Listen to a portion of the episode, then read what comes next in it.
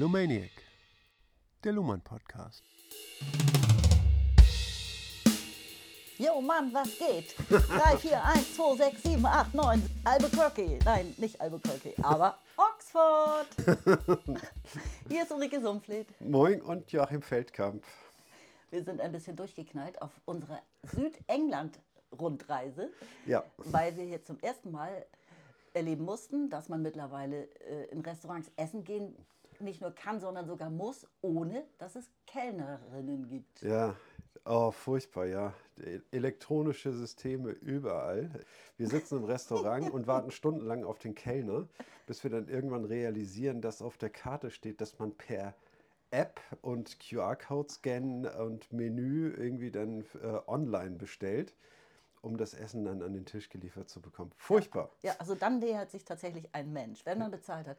Und das Allerschlimmste ist, um mal gleich wieder die Grenze zu ziehen, was ist äh, moralische Empörung und so, dass man das Trinkgeld im Voraus festlegen soll, was man bereit ist zu geben. Genau. Wobei man ja Eine- weder ein, den einem Kellner... Kellner, den man noch nicht mal gesehen hat. ja, und Essen hat man ja auch noch nicht gesehen Genau. und auch nicht getestet. Und was ist das für ein scheiß Service irgendwie, Genau. wenn man da eine Stunde sitzt und keiner kommt? Und das ist eine riesen Sauerei, wollten wir nur kurz mal erwähnen, die wahrscheinlich auf uns alle demnächst überall zukommt. Ich hoffe nicht. Ich hoffe nicht. Ich hoffe, dass das gebremst wird, dieser Trend irgendwie. Ich finde es furchtbar, dass das ähm, so die, läuft. Die ersten jungen Leute haben sich schon dran gewöhnt und kennen es hier schon gar nicht mehr anders. Naja, auf jeden Fall so viel zu Oxford. Ansonsten gefällt uns die Stadt ganz gut. Und dabei Man geht doch in die Gastronomie auch wegen der Geselligkeit. Also und dann für irgendwie das total ungesellig, wenn man da dann als so ein anonymes Etwas sitzt und dann sich mit seiner ID authentifiziert, um was zu essen zu bekommen. So ist es. Aber du hast das Stichwort geliefert. Geselligkeit, Gesellschaft, Kommunikation, Soziologie. Soziologie, Niklas Luhmann. Alles klar, da ist die Brücke. Danke. Recht der Gesellschaft. Zufällig sind wir in der 71. Folge und auf Seite 305. Ja. Und wir beschäftigen uns heute, Oxford hin oder her, mit der Paradoxie der Gerichtsentscheidung. Ja. Also dem, wir lesen den dritten Abschnitt komplett. Genau, aber sag noch mal was irgendwie zu dem Einstieg, denn wir müssen noch mal Bezug auf das Vorangegangene nehmen. Genau, im zweiten Abschnitt zuvor, der endete damit, dass äh, Luhmann sozusagen diagnostiziert, dass es einen Rückstand gibt bei der Beschreibung der herausragenden Stellung der Gerichte innerhalb des Rechtssystems. Und er vermutet, dass diese Stellung noch nicht ausreichend begriffen ist. Genau. Also wir haben ja schon äh, einiges gesagt und wir sind darauf gekommen, dass die Gerichte eigentlich auch dadurch, dass sie ständige Fallpraxis haben und dauernd äh, Regeln, sage ich mal, selber schaffen, die es vorher nicht gab, sie sind verpflichtet zu entscheiden und müssen dauernd äh, Recht produzieren, eine Rolle und nehmen damit die Rolle eines ja, Gesetzgebers ein, irgendwie wenn sie Regeln einführen, an die sie sich dann selber im Weiteren halten. Der Richter ist dann nicht so ganz dem Gesetz verpflichtet, weil erst durch die Fallpraxis und die Schwächen, die sich dabei auftun, hat er eine gewisse Autonomie, auch selber Regeln So ist es. Und das ist ja wieder eine Paradoxie, die man Genau. permanent versucht zu verschleiern, Genau. aber die immer wieder aufkommt als Widerspruch. Ne? Wie kann Genau. es sein, dass er selbst Gesetze in Anführungszeichen schafft, also Recht schafft, Ja. An das er sich ja aber selbst halten muss, er ist dran gebunden. Genau. Das ist ja eigentlich widersprüchlich. Ne? Genau. Und wir hatten irgendwie dieses Bild einer hierarchischen Ordnung. Ne? Der Gesetzgeber ist weisungsbefugt und äh, das Rechtssystem ist die Erfüllung, sage ich mal, dieses Gesetzes. Und damit ist eine hierarchische Beziehung hergestellt. Aber es sieht alles danach aus, als wenn wir eine zirkuläre äh, Beziehung haben, dass, der, Genau. die, dass das Rechtssystem auch dem Politiksystem sagt, was für Gesetze es braucht und wie sie sie umsetzt. Um, um entscheiden zu können, sozusagen, mit dieser herrlichen Begründung eigentlich. Ja. Und dieses zirkuläre Verhältnis wird, äh, wird ja auch oft verkürzt als Zirkel bezeichnet. Ja. Und dieser Zirkel taucht immer wieder auf und dann ver- versucht man es zu verschleiern, regelrecht. Ja. Ja, Das will genau. man nicht so ganz wahrhaben. Ja, da das sind wir voll ist im das Abseits. Thema, ne? Genau. genau. Und ja, einen muss ich noch hinzufügen. Und die Rolle der Zeit dabei Ja. ist auch diesmal das Thema. Ne? Also die Paradoxie der gerichtlichen Entscheidung und welche Rolle spielt eigentlich Zeit beim Thema Entscheidung, Entscheiden. Genau. Dann fange ich an zu lesen. Jetzt sagen wir genau, wo wir sind. Seite 305, dritter Abschnitt. In Niklas Luhmanns Recht der Gesellschaft, Surkamp Taschenbuch. Reihe Wissenschaft. Genau, da geht's weiter. Zur Prominenz der Unterscheidung von Gesetzgebung und Rechtsprechung gehört, dass die Eigenart der Gerichtstätigkeit primär, wenn nicht ausschließlich, innerhalb dieser Unterscheidung bestimmt wird. Es handelt sich im Unterschied zur Gesetzgebung um die in Anführungszeichen Anwendung des Rechts durch Entscheidung von Einzelfällen. Wenn aus Anlass solcher Entscheidungen allgemeine Entscheidungsregeln, Leitsätze, Prinzipien, Rechtstheorien entwickelt oder bestätigt werden, geschieht das gleichsam mit linker Hand und nur in Befolgung des Gesetzes, das gebietet, Entscheidungen zu begründen. Paragraph 313 äh, Zivilprozessordnung. Mhm. Kein Gericht darf selbst einen Prozess beginnen, auch wenn die Kalamitäten ringsum anwachsen. Kalamitäten? Schwierigkeiten, Probleme. Ja, genau. Damit ist gesichert, dass die Entscheidungstätigkeit des Gerichts konkret bleibt und die Entwicklung von Regeln nebenher läuft. Obwohl man durchaus sieht, dass das Richterrecht in manchen Bereichen viel bedeutsamer sein kann als das Gesetzesrecht. Ausrufezeichen. Okay. Eines der wenigen Ausrufezeichen. Ja. Ja, also äh, es geht äh, zu klären, welche Rolle spielt das Gericht in diesem Spiel von Gesetzgebung und Anwendung äh, äh der Gesetze. Ne? Rechtssystem, mhm. Politiksystem. Ne? Und, ähm, und die Gerichte da äh, geschieht ja das Eigentliche, denn Urteile sind ja, äh, müssen begründet werden und diese Begründung mhm. wiederum wird ähm, durch andere Gerichte und andere Verfahren herangezogen und, äh, und rezitiert irgendwie. Und daraus entwickelt sich dann eine Tradierung der Rechtsprechung. Und dieser Tradierung verpflichtet sich das, das Rechtssystem. Ne? Und nun sagt Luhmann, ja, und ähm, wenn jetzt das Rechtssystem selber Entscheidungsregeln trifft, mhm. ne? also Regeln aufstellt, irgendwie wie entschieden werden soll, Leitsätze und Prinzipien, Rechtstheorien mhm. entwickelt und bestätigt werden, so geschieht das gleichsam mit linker Hand. Und mit linker Hand, diese äh, Formulierung bedeutet, ich meine, man kann es sich fast denken, aber ich denke an einen Klavierspieler, ne? man hat eine führende Hand mhm. und damit verfolgt man ein bestimmtes Ziel, nämlich die Anwendung des Rechts auf diesen Fall. Ja. Ne? Und wenn Leitsätze dabei entwickelt werden, bei dem, was wir tun mit der rechten Hand, ne? wenn darin Leitsätze entstehen, dann macht das die folgende Hand, also beide arbeiten an demselben Ziel, aber mhm. die linke Hand schreibt, sage ich mal, gewisse Regeln, ja. ne, ohne das zu beabsichtigen. Ne? Also das ist nicht intendiert. Das ist nicht die ja. Hauptaufgabe dabei natürlich. Ne? Genau. Ne? Also die Hauptaufgabe ist ja das Recht anzuwenden, ja. ne? die, in, in, Form von Gesetzestexten. Ja. Und dabei wird es notwendig, zusätzlich sich selbst Regeln zu setzen und Prinzipien zu genau. entwickeln. Ja.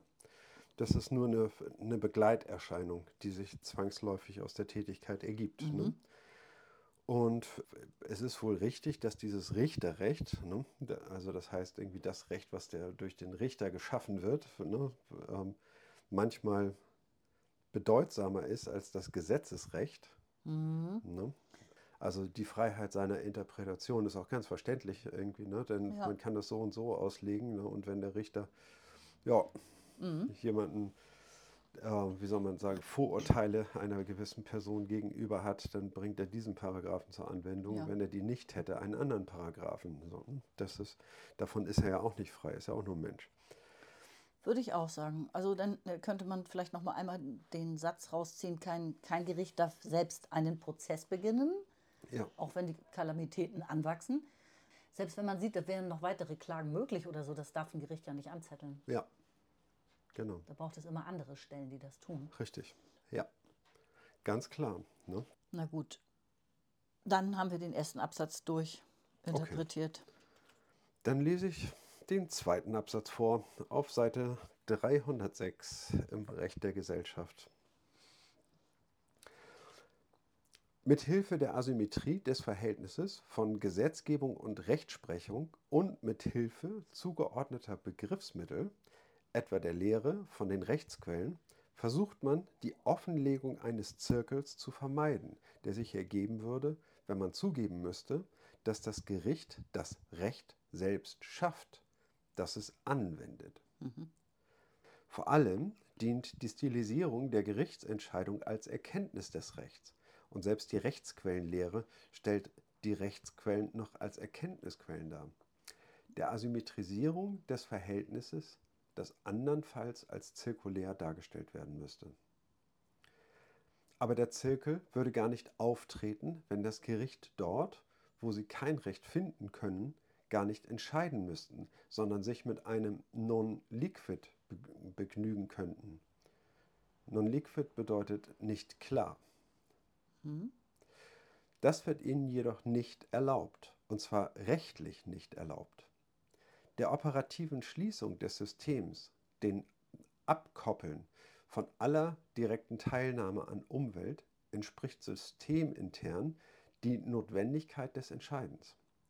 Der Systemzustand kann nicht so hingenommen werden, wie er sich als Weltzustand ergibt. Die Differenz System-Umwelt wird im System als offenes Problem erfahren. Und am Ende einer langen Erfahrung mit dieser Zäsur und nach der Entwicklung derjenigen Rechtseinrichtungen, die es ermöglichen, damit umzugehen, setzt sich das System selbst unter Entscheidungszwang. Mhm. Ich gehe an den Anfang zurück. Mhm. Also er sagt ja zunächst, es gibt eine Asymmetrie. Gesetzgebung und Rechtsprechung sind nicht symmetrisch zueinander. Ja. Man kann sie nicht einfach übereinander klappen und dann hat man zweimal das spiegelbildlich das Gleiche. Genau. Und genau das, diese Paradoxie, versucht man immer wieder, diesen Zirkel, dieses zirkuläre Verhältnis, dass das eine das andere befruchtet und triggert und dass sich beide Systeme mit Hilfe von Unterscheidungen ja voneinander unterscheiden, und zwar mit Hilfe von eigenen Unterscheidungen, das versucht man ständig nicht so nicht, nicht wahrhaben zu wollen oder nicht, nicht offenkundig werden zu wollen. Mhm. Und nun gibt es ja aber diese jahrhundertealte Auffassung, dass das Gericht das Recht, die Gesetzgebung ja nur anwendet. Ne? Und man kann ja nicht etwas nur, nur anwenden und äh, es dann dadurch selbst etwas schaffen und dann müsste es auch für einen selbst gelten. Also diese, dieser Widerspruch, mit, ja. mit dem hadert man. Und zwar noch sehr lange Zeit. Ähm, er nennt hier als nächsten Punkt, man hat sich denn damit beholfen, dass man immer von Erkenntnis des Rechts spricht. Da und, würde ich gerne einhaken. Ja, ja, aber äh, lass mich noch ja, was dazu sagen, bitte. Also es geht ja gar nicht um Erkenntnis dabei, sondern das, Recht, äh, das Rechtssystem, die Gerichtsurteile schaffen einfach Recht, indem sie ja zwischen Recht und Unrecht unterscheiden. Sie haben das nicht irgendwo erkannt in irgendwelchen Wolken oder in, äh, ah. in der Natur oder also. Ich lese da noch was anderes drin. Ja, eins wollte ich noch sagen, also äh, auf jeden Fall, die, dass man die Gerichtsentscheidung als eine Erkenntnis des Rechts stilisiert, setzt sich lange fort. Da hat er ein paar Fußnoten, da wollte ich nur noch zu sagen, er zitiert da Werke von 1929, von 1968 und 1973. Mhm. Also auch in dieser Zeit hadert man immer noch mit dieser Erkenntnis des Rechts. Die Quelle dient als Erkenntnisquelle. So wird es zumindest äh, in dieser Zeit beschrieben? Ja, also ich denke, worum es geht, äh, sage ich mal vorweg, bevor ich erkläre, mhm. warum äh, ich das denke. Es geht darum, irgendwie zu invisibilisieren. Ne? Mhm. Das Recht schafft Regeln, was ein Widerspruch ist. Ne? Das heißt also, wenn das äh, Rechtssystem selber Regeln schafft, die es dann selbst zur Anwendung bringt, ne, dann äh, ist es nicht das Recht, von dem wir die ganze, also das ist nicht die Anwendung, äh, äh, um die es geht. Wir ja. müssen uns klar machen, ähm, Politik und Recht haben äh, unterschiedliche Codes. In der Politik geht es um Macht, im Rechtssystem geht es um Recht, was ganz unterschiedliche mhm. Dinge sind. Ne? Vom Rechtssystem geht keine Macht aus, ne? es sei denn, ja äh, die Macht irgendwie zu urteilen, also diese Aufgabe auszuüben. Mhm. Ne? Und, aber die wird ja nicht willkürlich ausgeübt, ne, sondern die wird exakt Anwendung des Rechts äh, mhm. so praktiziert. Ne? Dass das Recht selber Regeln schafft, wird invisibilisiert. Ja. Und es wird mit einem geschickten Zug, ne, in dem nämlich die äh, äh, Entscheidungen, die äh, bei Gericht getroffen werden, als Erkenntnis deklariert werden. Als Erkenntnis heißt, das meine ich doch, ja. ne, dass es ähm, wie, aus der Logik des Rechts abgeleitet wird, ne, wie dieser Fall zu beurteilen ist. Aus der Logik wird es abgeleitet. Ja, das, ne? ist, das ist Und- Fakt, das Faktum. Genau. Ja. Und es wird nicht, was wäre die Alternative dazu? Die Alternative dazu wäre es, handlungstheoretisch zu begründen, ne? wozu der, äh, das Recht irgendwie seinen Willen äh, in Anschlag bringen muss, welchen Zweck es dient. Ne? Das heißt also, der Wille des Rechtssystems müsste dann formuliert werden. Ne? Der ist aber klar und der ist festgelegt irgendwie. Ne? Und der wird eben auch nicht zum Ausdruck gebracht in, die, äh, in der Entscheidung, sondern alles wird aus einer ja, wie soll man sagen, Rechtslogik hergeleitet. Und deswegen äh, soll es eine Erkenntnis sein und nicht die, wie soll man sagen, die Umsetzung, die Verfolgung von Zwecken und die. Genau. Es Ne? ist eben kein Zwecksystem. Genau. Die Politik ist ein Zwecksystem und das Recht ist ein Konditionalsystem. Und es geht die ganze Zeit nur um die Unterscheidung zwischen Recht und Unrecht, gleichen und ungleichen Fällen Ja. und der Anwendung normativer Regeln, die man sich eben wiederum selbst gesch geschaffen und gegeben hat. Und insofern geht es eben nicht darum, einen Gesetzestext zu interpretieren und da, daraus erkennen zu können, was jetzt Recht und was Unrecht ist. Genau. Ne? Ne? Also wir sehen eine, eine Diskrepanz zwischen Realität und Theorie, ne? zwischen Theorie und Praxis, ne? aber diese Paradoxie kann entparadoxiert werden. Ne? Wir können sehr gut begründen, warum es so läuft und dass das System dadurch nicht in zunehmende Widersprüche gerät, was dann später zu einem Kollabieren äh, des Systems führen würde, sondern wir sehen es mit einem äh, ja, ein operativer Umgang mit dieser äh, Paradoxie Ne, und einem Hin- und Her-Switchen äh, zwischen zwei verschiedenen Logiken, sage ich mal, ne, die sich notwendig aus der Praxis ergibt. Das war jetzt ungefähr die linke Seite, 306, da der erste Absatz, Ja. auf den wir jetzt eingegangen sind.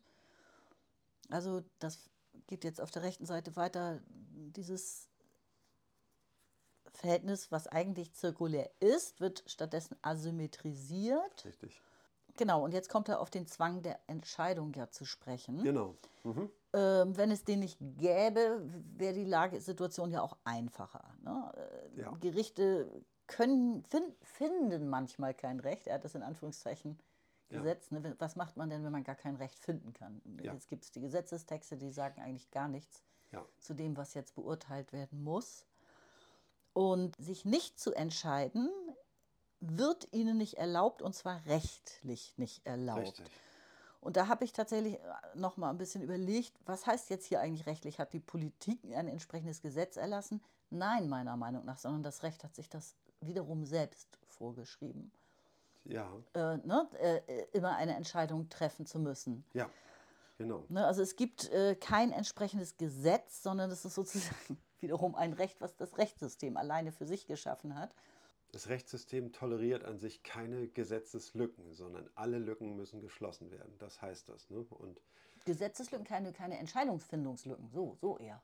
Gesetzeslücken muss es ja ständig tolerieren. ja, aber diese Gesetzeslücken sind ja genau das, ne? wenn man nicht entscheiden kann. Ne? Die Naturwissenschaft äh, zum Beispiel ne? wird, ist dazu verdonnert zu sagen, wenn man etwas nicht entscheiden kann, dann muss man schweigen, ne? Wittgenstein, ne? und dann gibt es keine Erkenntnis. Beim Gerichtssystem ist es, äh, beim Rechtssystem ist es anders. Ne? Wenn, wenn man nicht entscheiden kann, muss trotzdem entschieden Genau. werden. Ne? Und beides ist, sind Erkenntnismodelle, Ja. Ne, aber an dieser Stelle unterscheiden sie sich gravierend voneinander. Ne? Diese, äh, das heißt, diese Lücken müssen geschlossen werden. Das Gericht muss entscheiden und ein Urteil sprechen ne, und kann sich nicht zurücklehnen und sagen, können wir nichts machen. So, Mhm. Das geht nicht. Aber auch, weil es das so will als System. Äh, Was, was heißt, weil es das so will? Weil es das muss als Rechtssystem. Weil ja. Das folgt aus der Rechtslogik. Ja, Ne? ja. Es dient aber auch der Autopoesis, dass es so ist. Ja. Wenn es nicht urteilen würde, ne, dann würde es wahrscheinlich irgendwie einem, ja, einem wie soll man sagen, äh, unrechten Verhalten Recht geben. Ne, möglicherweise. Ne, und das ist keinesfalls zu tolerieren. Ja, Luhmann begründet das ja auch mit der operativen Schließung des Systems hier nochmal. Also in dem Moment, wo sich ein Kommunikationssystem wie das Recht, ein globales System, gegenüber der Gesellschaft, aber auch gegenüber Politik operativ schließt und mit Hilfe eines eigenen Codes operiert. Ja. eine leitende Unterscheidung auf praktisch alle Systemoperationen anwendet, ähm, setzt es sich eben auch unter den, dem Zwang aus, diese Entscheidung jetzt auch treffen zu müssen. Also ebenso wenig könnte das Wirtschaftssystem sagen, für Zahlungsoperationen bestimmter Art sind wir nicht zuständig. Ja. Kann man nicht aus, geht nicht. Also entweder wird diese Unterscheidung jetzt immer getroffen, Ja. Es wird regiert oder nicht regiert, es wird Macht ausgeübt oder keine Macht ausgeübt im politischen System ne, oder im Rechtssystem. Das, das ist dann ähm, ausnahmslos, das ist äh, auch logisch in Ja. sich. Diesen Gedanken, den fand ich etwas schwierig. Ne? Also äh, gerade diesen, diese letzten Sätze auf Seite 307 von dem Absatz, von dem ersten Ja, Absatz. das, ne? das, hm, Der operativen Schließung des Systems, dem Abkoppeln von aller direkten Teilnahme am um, an Umwelt, entspricht systemintern die Notwendigkeit des Entscheidens. das ist doch das, was ich gerade versucht habe zu erklären. Ich weiß, ich weiß, Okay. ich, äh, ich gehe auch darauf ein. Ne? Das muss man, äh, also diesen Gedanken fand ich schwierig zu knacken, aber ist klar. Das Rechtssystem agiert nicht in der Umwelt, es schreitet nicht ein. Es beobachtet die Umwelt und wartet darauf, dass sich möglicherweise eine Klage daraus ergibt. Ne? Aber es greift nicht ein in das Geschehen. Ne? Wenn es keine Klage gibt, schaltet das Gericht nicht Genau. automatisch um, sondern muss sozusagen getriggert werden durch die, durch die Klage, ne? durch die Einberufung des Rechts. Ne? Mhm. Und dann gibt es die Notwendigkeit des Entscheidens. Das heißt also, das, das Rechtssystem bildet die Umwelt, ne, den Tatbestand, der äh, beobachtbar ist, in sich selber ab ne, und sieht dann irgendwie das Recht oder das Unrecht. Ne. Wenn es einen Handlungsbedarf gibt, ne, den erfährt das System systemintern. ja, Ne? Der zeigt sich in der Umwelt. Es gibt keine Entsprechung in der Umwelt zu dem, was das Gericht tut, ne? sondern das ergibt sich systemintern als die Notwendigkeit ähm, zu handeln oder zu entscheiden. Ja, ja, also ich finde, man kann das eben tatsächlich auf jedes Funktionssystem übertragen. Welches System außer das Medizinsystem sozusagen könnte für Heilung, Genesung, Therapie und so weiter oder Krankheitsdiagnose äh, überhaupt zuständig sein? Ja, Eben nur das medizinische System. richtig. Und im Wirtschaftssystem geht alles um Zahlen oder Nicht-Zahlen. Und der operativen Schließung eines Wirtschaftssystems entspricht es dann auch für alle Vorgänge, die Zahlung und Nichtzahlung betreffen, zuständig zu sein. Richtig. So Ja, würde ich das erklären wollen. ja Ne? genau. Und dann sagt er hier die Differenz System-Umwelt. Diese Differenz sozusagen wird im System als, als offenes Problem erfahren. Weil dieses Problem muss man jetzt wirklich lösen. Mhm. Genau. Sonst wäre man, würde man sich ja selbst überflüssig machen. Richtig. Bräuchte man das System nicht als geschlossenes System. Genau. Ne? Diese Rekonstruktion der Problemlage im Inneren Ja. ne, erzeugt das Problem, sage ich überhaupt erst, ne, und wird als, äh, im Rechtssystem als Problem erfahren. Ja, Ne? ja, Das ist der, ja. Damit muss sich dann jedes System herumschlagen. Also das Erziehungssystem ist dann eben auch für alle auch und, und eben auch die unbequemen oder die paradoxen Fragen der Erziehung Genau. verantwortlich. Ja. Und, und das Wirtschaftssystem auch für alle und alle unbequemen Fragen, Ja. was äh, den Umgang mit Geld, äh, den Geldgebrauch betrifft. ja, Ne? Also das ist natürlich das Problem, für das das System dann eben zuständig ist. ja. Und, und dann sagt er am Ende einer langen Erfahrung mit dieser Zäsur, also mit Zäsur ist ja wohl die, die endgültige operative Schließung gemeint. Mhm. Ähm, und nach, nachdem man dann entsprechende Einrichtungen eingerichtet hat, die das ermöglichen, damit umzugehen, Mhm.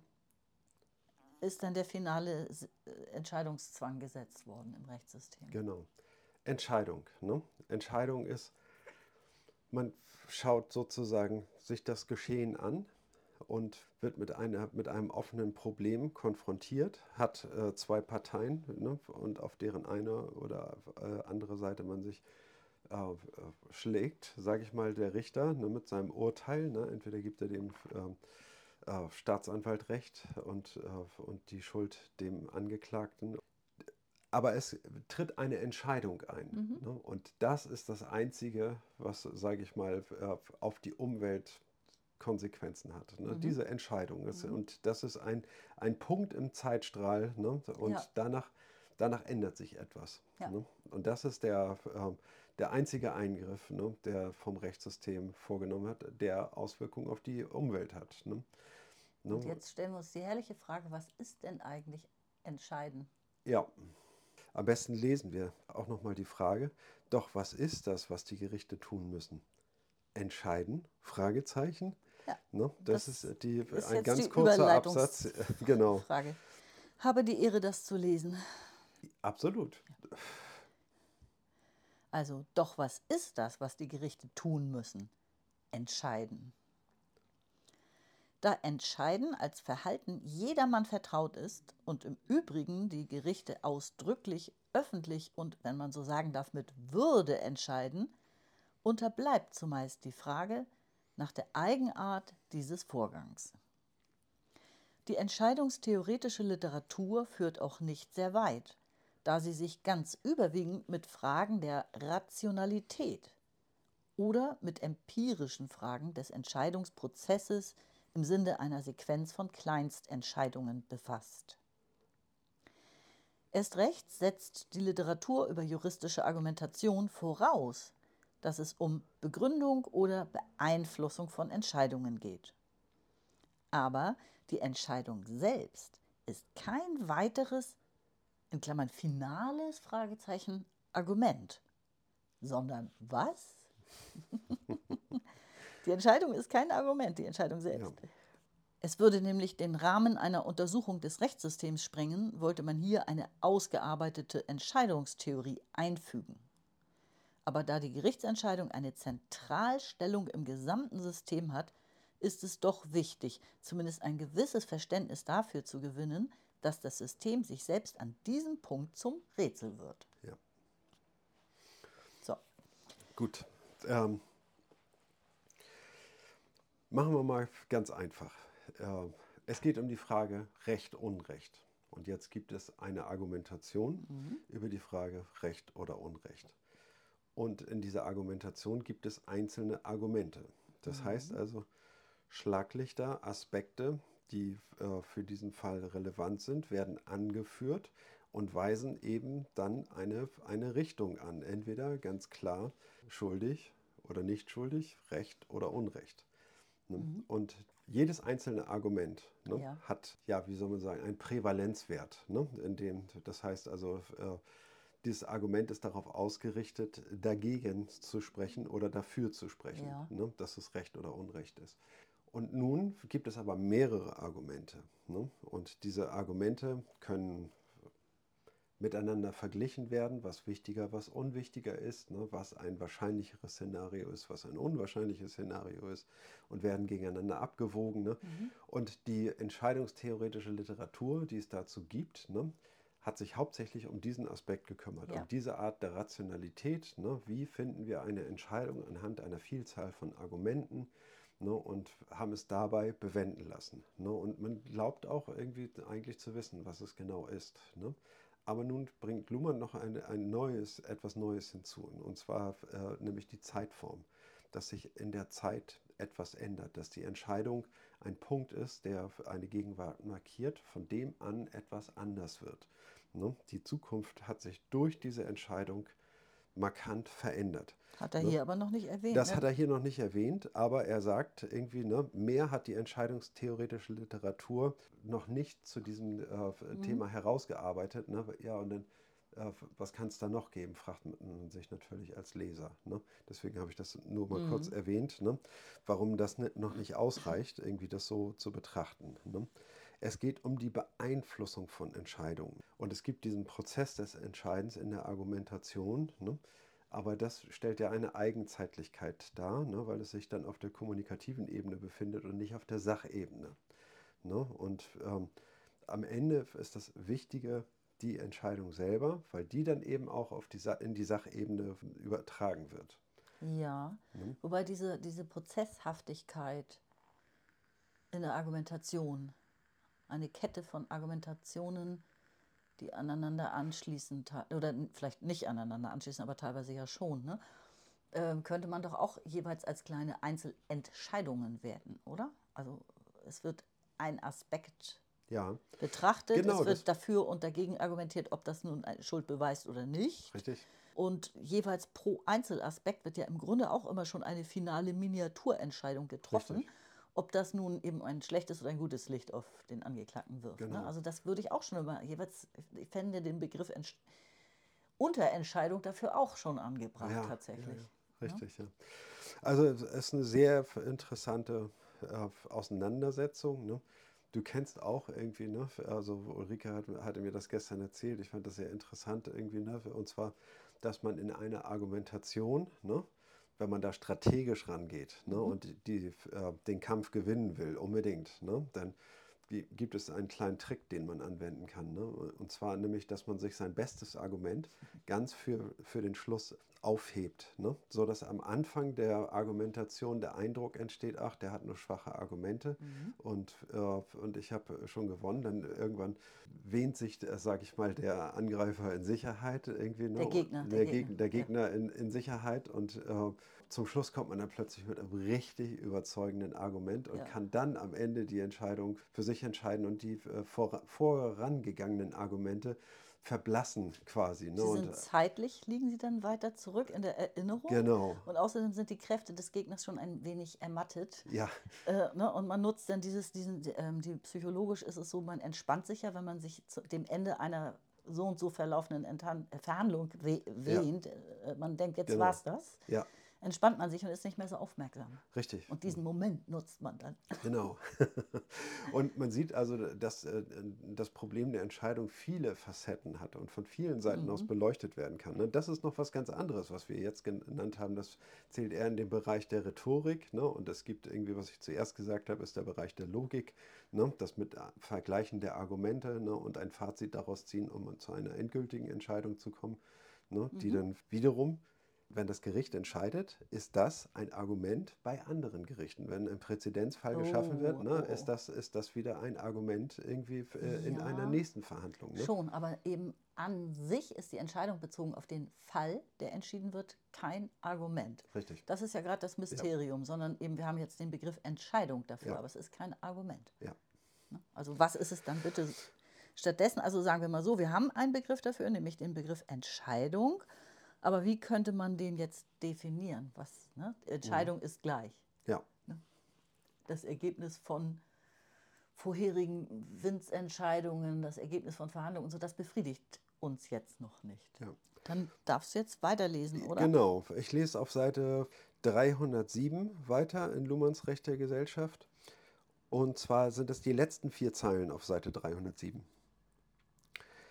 Sicher hat die Entscheidung es immer mit einer Alternative zu tun, die aus mindestens zwei oder oft mehr wählbaren Pfaden besteht, die ihrerseits dann wieder Zustände, Ereignisse, aber auch weitere Entscheidungen enthalten mögen, die durch die Entscheidung ermöglicht werden. Ohne sie also nicht realisiert werden würden, aber nur begrenzt voraussehbar und, wenn es um weitere Entscheidungen geht, prinzipiell unvoraussehbar sind. Die Entscheidung selbst ist aber keine Komponente der ihr vorliegenden Alternative, kein weiterer Pfad. Sie ist, muss man deshalb vermuten, das durch die Alternativität der Alternative ausgeschlossene Dritte. Sie ist die Differenz, die diese Alternativität konstituiert. Oder genauer, sie ist die Einheit dieser Differenz, also ein Paradox. Entscheidungen gibt es nur, wenn etwas prinzipiell Unentscheidbares, nicht nur Unentschiedenes vorliegt. Denn andernfalls wäre die Entscheidung schon entschieden und müsste nur noch erkannt werden. Ne? Ja, ist nett. Entscheidungen liegen nur dann vor, wenn es etwas Unentscheidbares gibt. Ne? Nicht nur etwas Unentschiedenes, sondern etwas Unentscheidbares. Ja. Das ist schon spannend. Ich gehe jetzt aber an den Anfang nochmal zurück und beginne mit dem Wort Alternative. Das ist jetzt so das Erste, worüber man nochmal sprechen muss. Wenn etwas entschieden werden muss, gibt es grundsätzlich mindestens eine Alternative. Ja, Oder noch viel realistischer, es gibt sehr viele Alternativen und die Entscheidung ist aber keine Komponente der, der Alternative oder der Alternativen. die Entscheidung ist die Alternativität. Ja, also die Entscheidung ist, ist wieder eine Differenz. Also eine Entscheidung setzt oder ist eine Differenz, und zwar die Einheit einer Differenz zwischen Alternativen, zwischen Möglichkeiten Ja. zu entscheiden. Zwischen verschiedenen Möglichkeiten, mindestens zwischen zwei Alternativen. Ja. Die Einheit dieser Differenz, das ist Ja. die Entscheidung. Das wäre jetzt für mich auch die Art, eine Art Formel. Äh, Entscheidung ist gleich die Einheit der Differenz zwischen mindestens zwei Alternativen. Ja. Also die Entscheidung geht äh, von einer paradoxen Situation Da reibt aus. er sich die Hände hier. Nein, ich reibe nicht die Hände, sondern ich lege sie aneinander. Und äh, wir haben mehrere Alternativen vor uns, zwischen denen entschieden werden muss. Ne? Mit der Entscheidung konfrontieren wir uns äh, aber mit der Situation, dass noch keine dieser Alternativen äh, auserwählt wurde. Ne? Und das ist im gewissen Sinne die Paradoxie, ne? dass die Entscheidung selber einen Zustand, dass mehrere Alternativen gleichwertig sind, Ja. äh, äh, äh, gegeben ist. Ne? Und dieser Zustand muss ausgeblendet werden, indem entschieden wird, nämlich Ja. nur eine dieser Alternativen äh, realisiert wird. Ne? Und die anderen Alternativen also damit ähm, abgewählt und auch als unmöglich äh, äh, gekennzeichnet werden. Ne? Die Entscheidung ist, sage ich mal, das, das ausgeschlossene Dritte. Ne? Das heißt also, wir haben bei der Entscheidung natürlich nicht nur zwei Alternativen, sondern mehrere Alternativen. Ne? Und die Entscheidung ist sozusagen die äh, Alternative plus eins. Ne? Ja, Ne? ja, Also, meinetwegen. Ja. ne, eine, eine weitere Alternative, nämlich dass äh, etwas nicht entschieden werden könnte, was Mhm. das Gericht aber für sich ausschließt. Ne? Und, eine, Mhm. und eine, Situation, eine äh, Situation herstellt, mit der das Gericht sich wieder zufrieden geben kann ne? und die Situation geregelt hat. Und was meint er damit, dass äh, bei einer Entscheidung nicht, handelt es sich nicht um etwas nur Unentschiedenes, sondern um etwas prinzipiell Unentscheidbares? Naja. Meint er damit diesen Hof in die Vergangenheit und in die Zukunft, der damit verbunden ist, dass man eben nicht Ganz wissen einfach. kann, Ganz einfach. Es ist äh, eine Situation, die äh, unentschieden ist, ne? ist Hm. im Grunde genommen, äh, ja, da fehlt nur noch äh, die Entscheidung, sage Ja. ich mal. Ne? Und dann aber, äh, wo schon klar ist, äh, wie entschieden werden würde. Mhm. Ne? Die Situation, dass jemand mit, einem, mit seinem Fall zum Rechtsanwalt geht und klagen will, ne? und der Rechtsanwalt äh, Ach so, sieht okay. Mhm. sozusagen den Konflikt, ne, zieht aber nur müde den Mundwinkel hoch und sagt irgendwie, ja, den Fall verlieren Sie.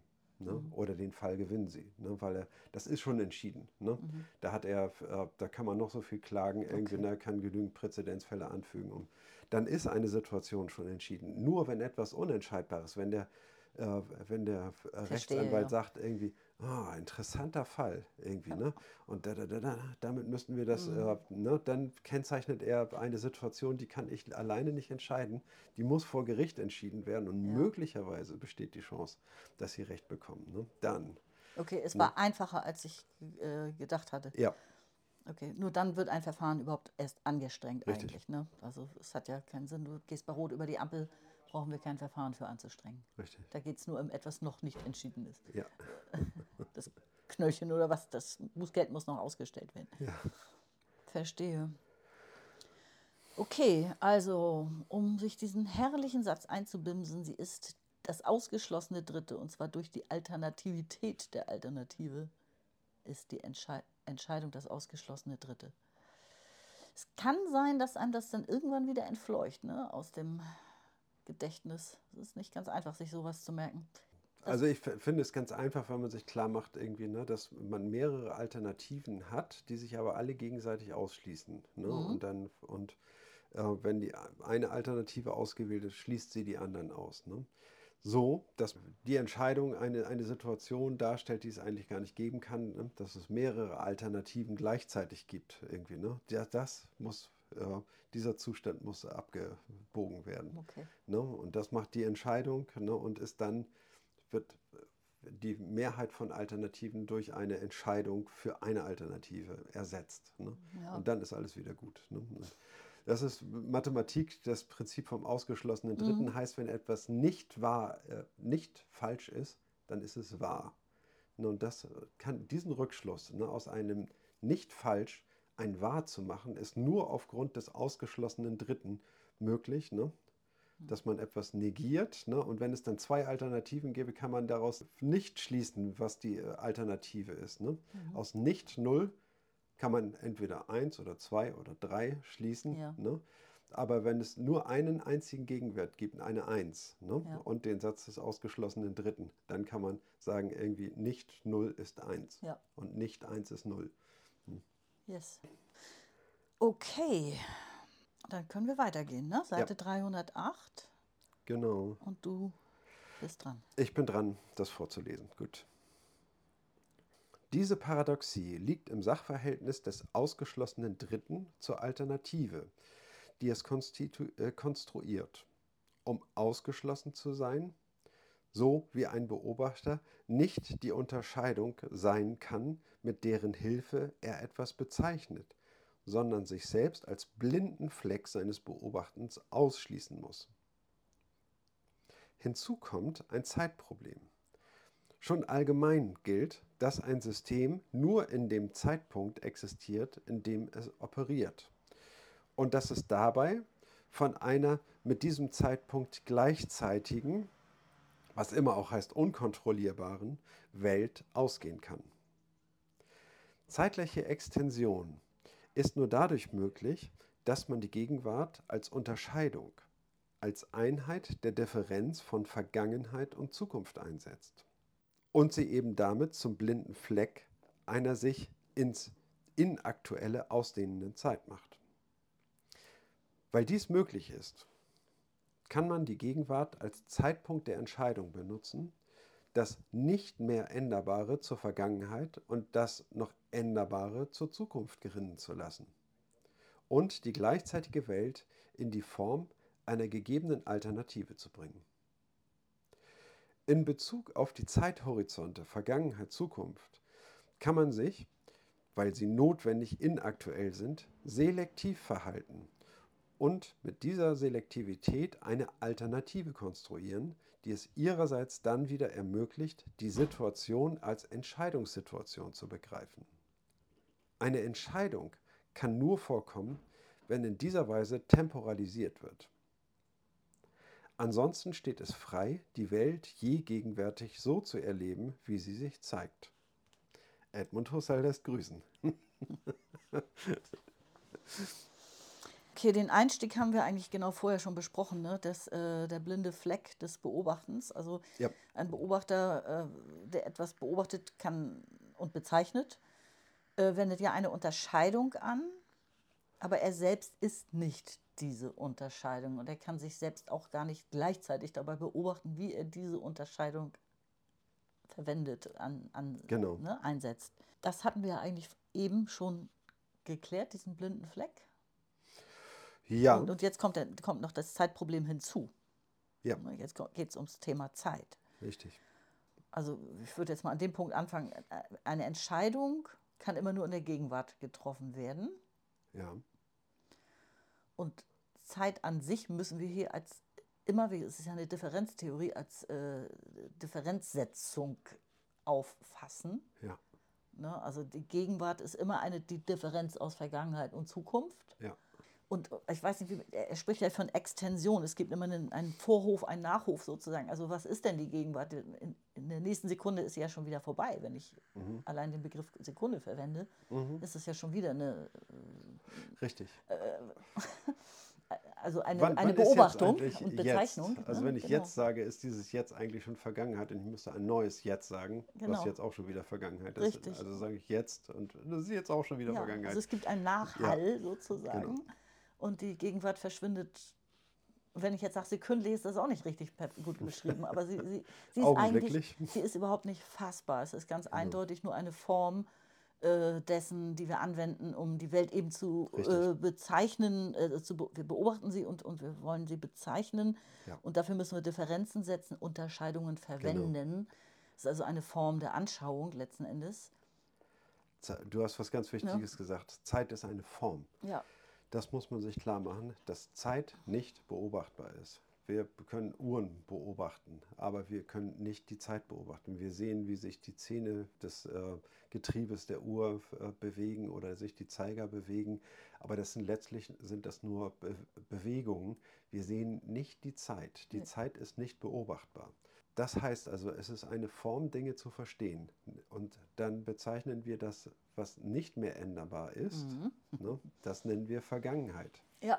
Und was änderbar ist, das nennen wir Zukunft. Mhm. Ne? Das heißt also, wir bilden, sage ich mal, auf die Gegenstände in unserer Umwelt äh, Zeit ab und sagen, das ist ein altes Auto, das wird äh, wahrscheinlich nicht mehr fahren.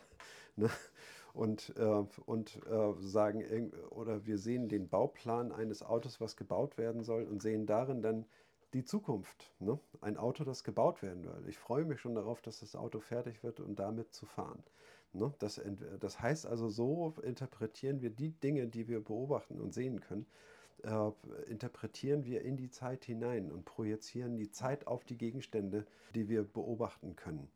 Ne? Und äh, so konstruieren wir eine Gegenwart, und Zukunft äh, konstruieren wir als eine Alternativität. Ja, es könnte so ausgehen, es könnte so ausgehen ne, und äh, so weitergehen. Und das, was wir nicht mehr ändern können, als Vergangenheit irgendwie. Ne? Das heißt also, das steht fest irgendwie heute Morgen habe ich gefrühstückt. Das lässt sich jetzt auch nicht mehr ändern. Ne? Und, und ja, und man kann auch mit Physik argumentieren, ne, aber äh, und sagen, radioaktiver Zerfall zum Beispiel, ne, oder solche mhm. Dinge, mit denen man meint, irgendwie die Zeit und den Verlauf von Zeit beweisen zu können. Ja, das ist ja immer noch keine Zeit. Ne? Das sind ja immer noch Gegenstände, auf die wir Zeit projizieren, aber die Zeit haben wir immer noch nicht gesehen. Die Zeit ist kein Gegenstand, sie ja. ist eine Form. Ja. Ne?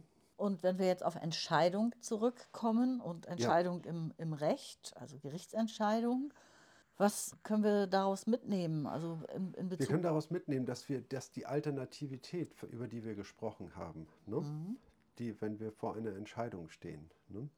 das ist eine, eine Konstruktion. Ne? Diese, wir, konst, wir verwenden ja. die Form der Zeit, um eine Konstruktion, eine Alternativität zu erzeugen. Mhm. Ne? Und durch die Entscheidung wählen wir eine dieser Alternativen und hoffen auf ähm, kausale Verwirklichung unserer Vorstellung. Mhm. Das wird sich, äh, wird sich dann zeigen. Aber ich meine, das Rechtsurteil ist, sage ich mal, als ein eine Gegenwart äh, konstruiert, in der entschieden wird und die dann eine Konsequenz hat, die sich in der Zukunft zeigt. Ja. Das ist alles zeitliche Konstruktion, mhm. heißt es. Ne? Also Entscheidung ist ein, ein, eine Temporalisierung ja. von.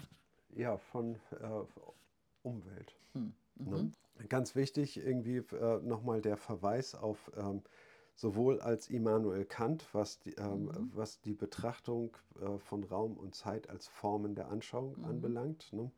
Aber auch sehr wichtig, irgendwie, ne, wo eben genau das ausgearbeitet wird, Edmund Husserl, Phänomenologie des inneren Zeitbewusstseins, ne?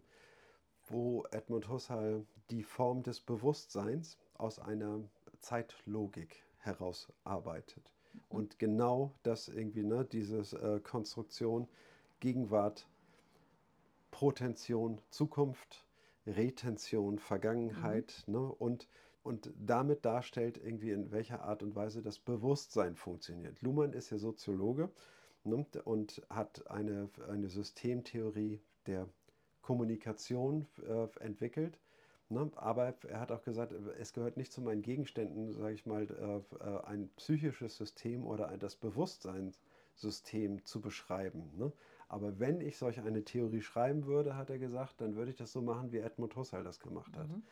Die Form der Zeit voranstellen. Ja. Ne? Ja. Und, diese, äh, und die Zeitlogik und die Konstruktion als Form der Form. Ne? Das würde er so übernehmen, diese mhm. Art der Differenzierung. Ne? Das sind beides ganz wichtige Referenzen an diesem Punkt, wenn diese Zeitlogik weiter interessiert. Okay. Ich glaube, dann können wir weitergehen im Text auf Seite 309. Ja, bin ich auch der Meinung.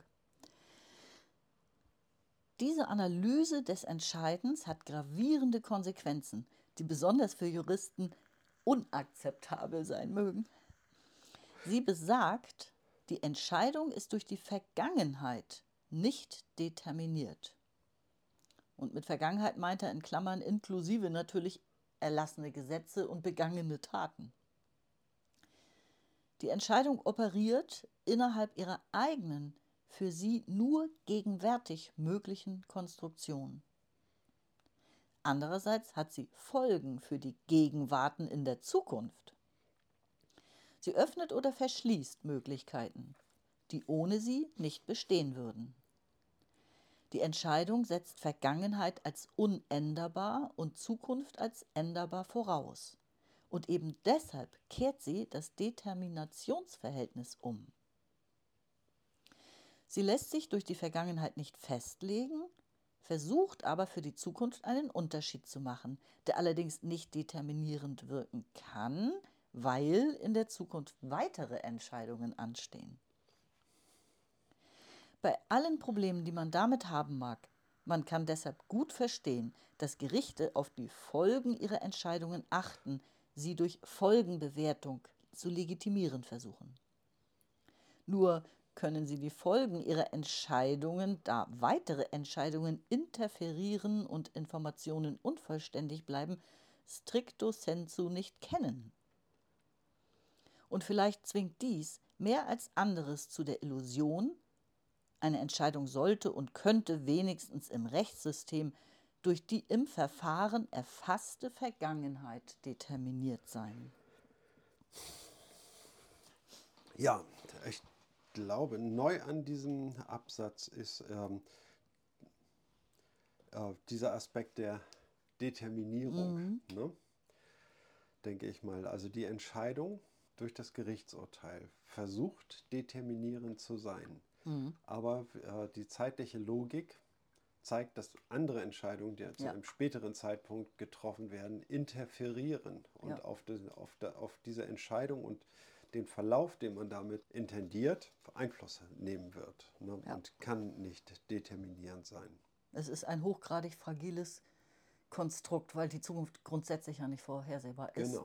Entscheidungen hängen von weiteren Entscheidungen ab. Genau. Also das Gericht kann ja nur eine Entscheidung fällen. Mhm.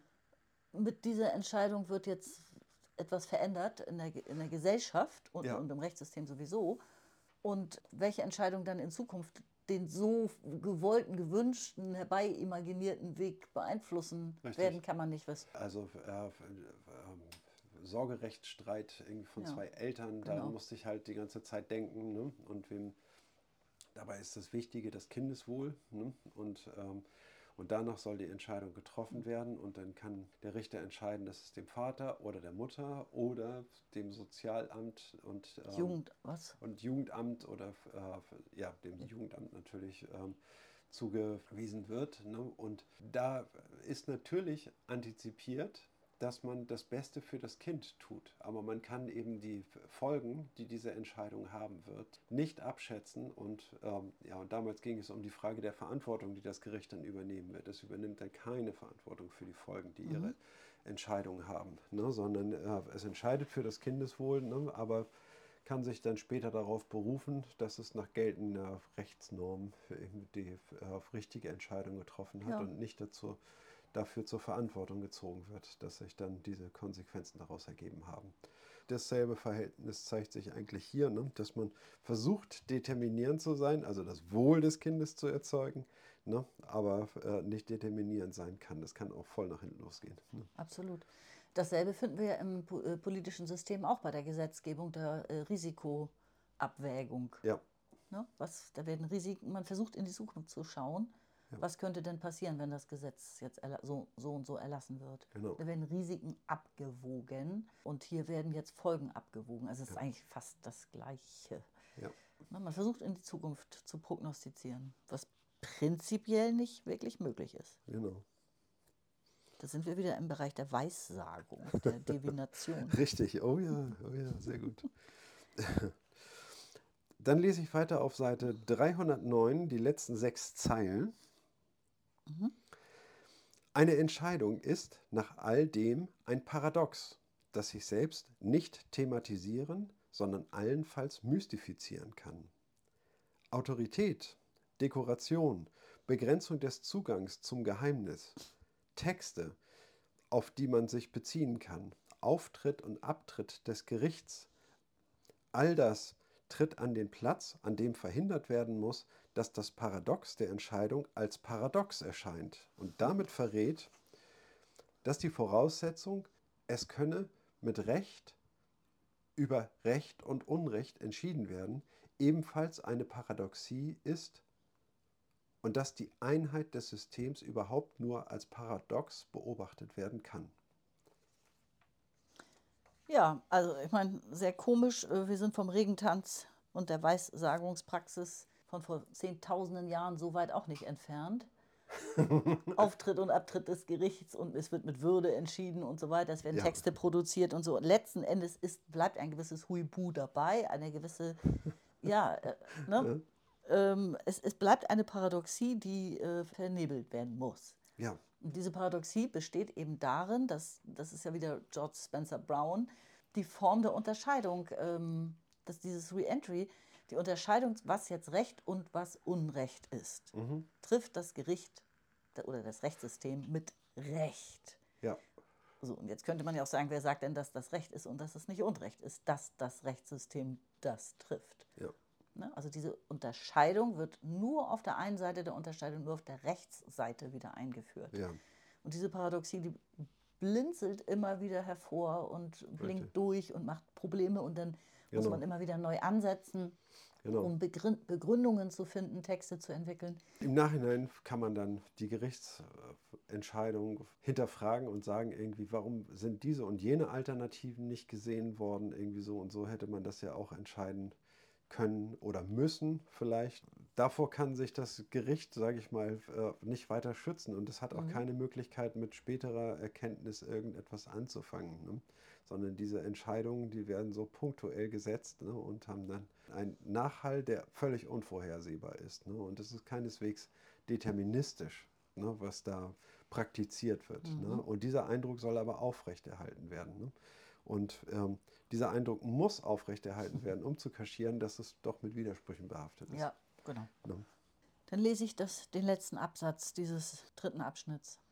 Ja? Hier mag der Grund liegen, weshalb das System seine eigene Einheit nur mit Hilfe von Unterscheidungen in Operationen umsetzen kann.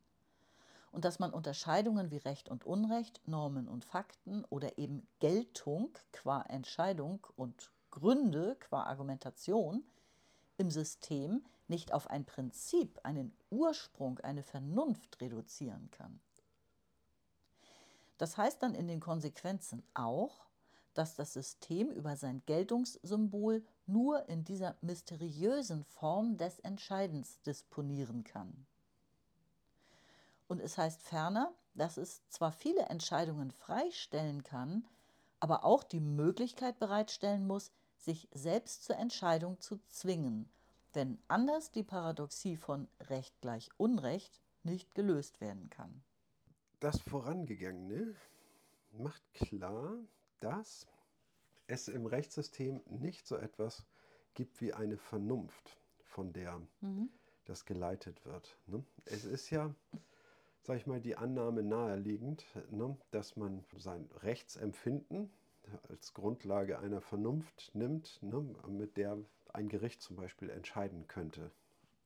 Das könnte man annehmen, ne? dass es so zu verstehen ist, dass also der, das Rechtsempfinden, die intuitive Wahrnehmung, das mora moralisch Guten oder das auf Werte basierende Verständnis des Guten, dass sich das in, äh, in den Entscheidungen des Gerichtes widerspiegeln könnte. Dem ist nicht so, sondern das Gericht entscheidet auf der Grundlage von Unterscheidungen, die es in seine Konstruktion einfügt. Ne? Und Würde ich auch so sehen. ja. erzeugt Geltung anhand dieser Differenzen. Ne? Genau, es ist kein Prinzip, es ist keine Vernunft, Ja. es ist auch nicht einfach rational oder durch Rationalität zu erklären. Da müsste man ja sagen, was Rationalität ist. Genau. Ähm, es ist auch keine Entscheidung wiederum, dass das Recht gilt, ähm, sondern es, ist eben eine, es beruht alles auf einer Leitdifferenz, auf der Unterscheidung zwischen Recht und Unrecht, Auf den Code. Ne? auf dem Code, den, Ne? den das Recht sich sozusagen anmaßt, alleine mm, anwenden zu dürfen. Genau.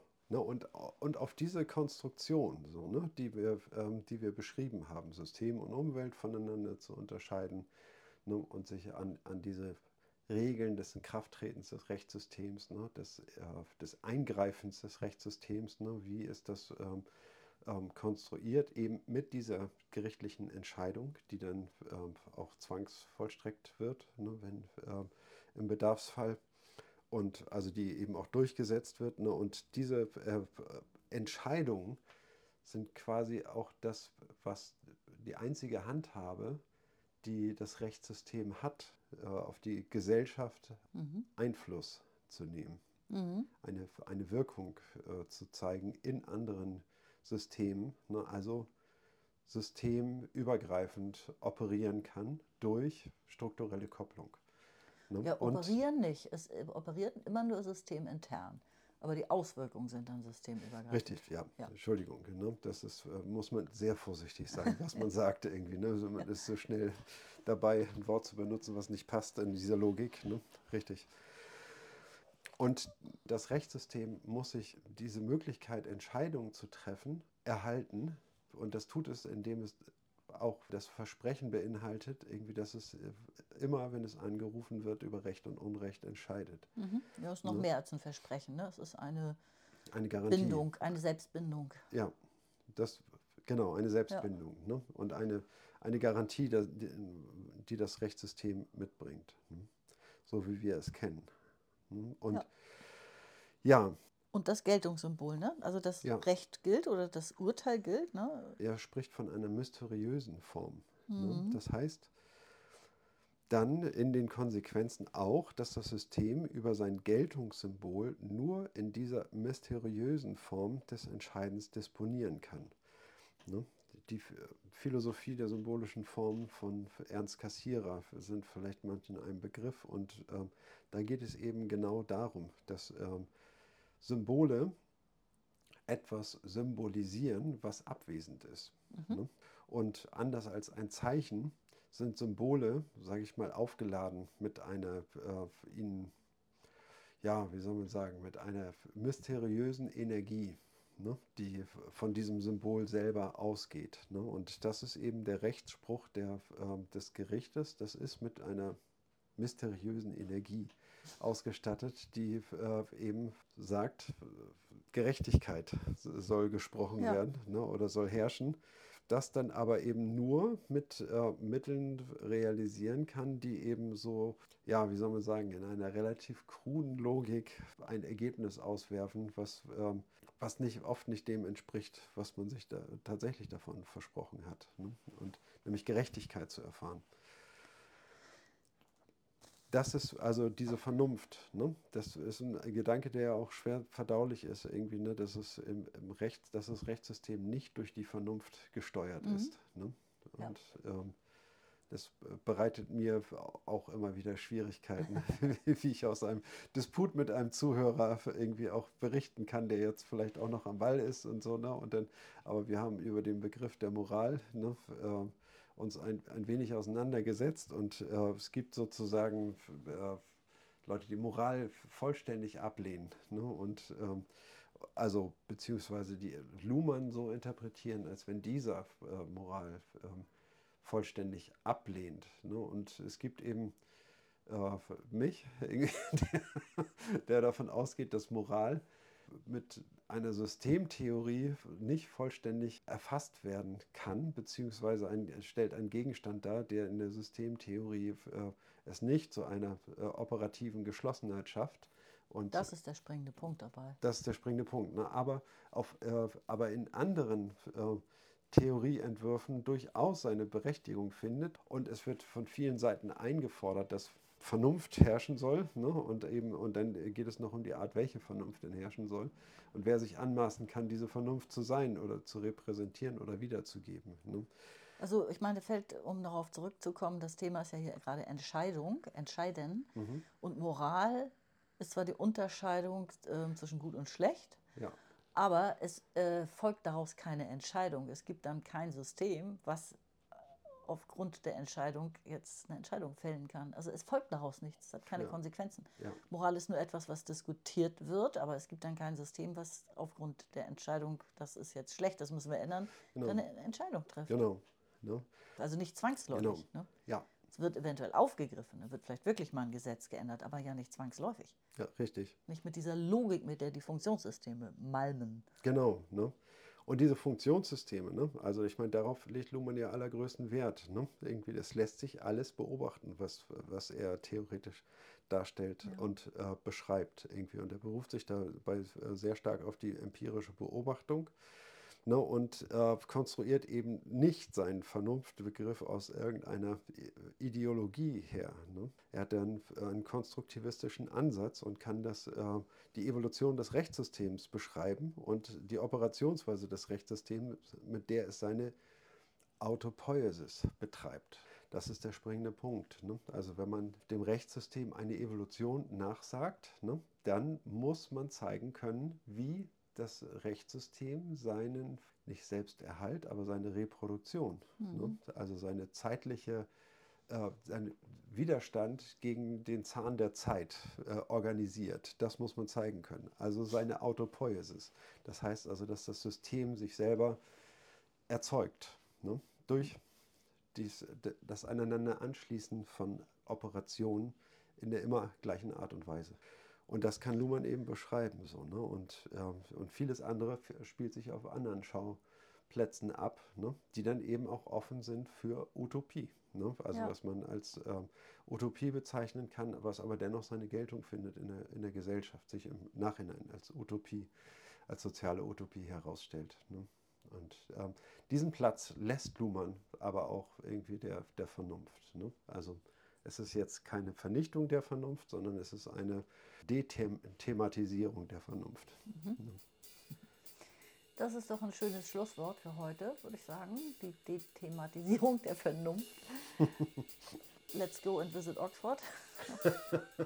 Ja, wir brechen jetzt auf ins wunderbar sonnige Oxford und machen nur einen schönen Spaziergang Also raus in die Umwelt. raus in die Natur.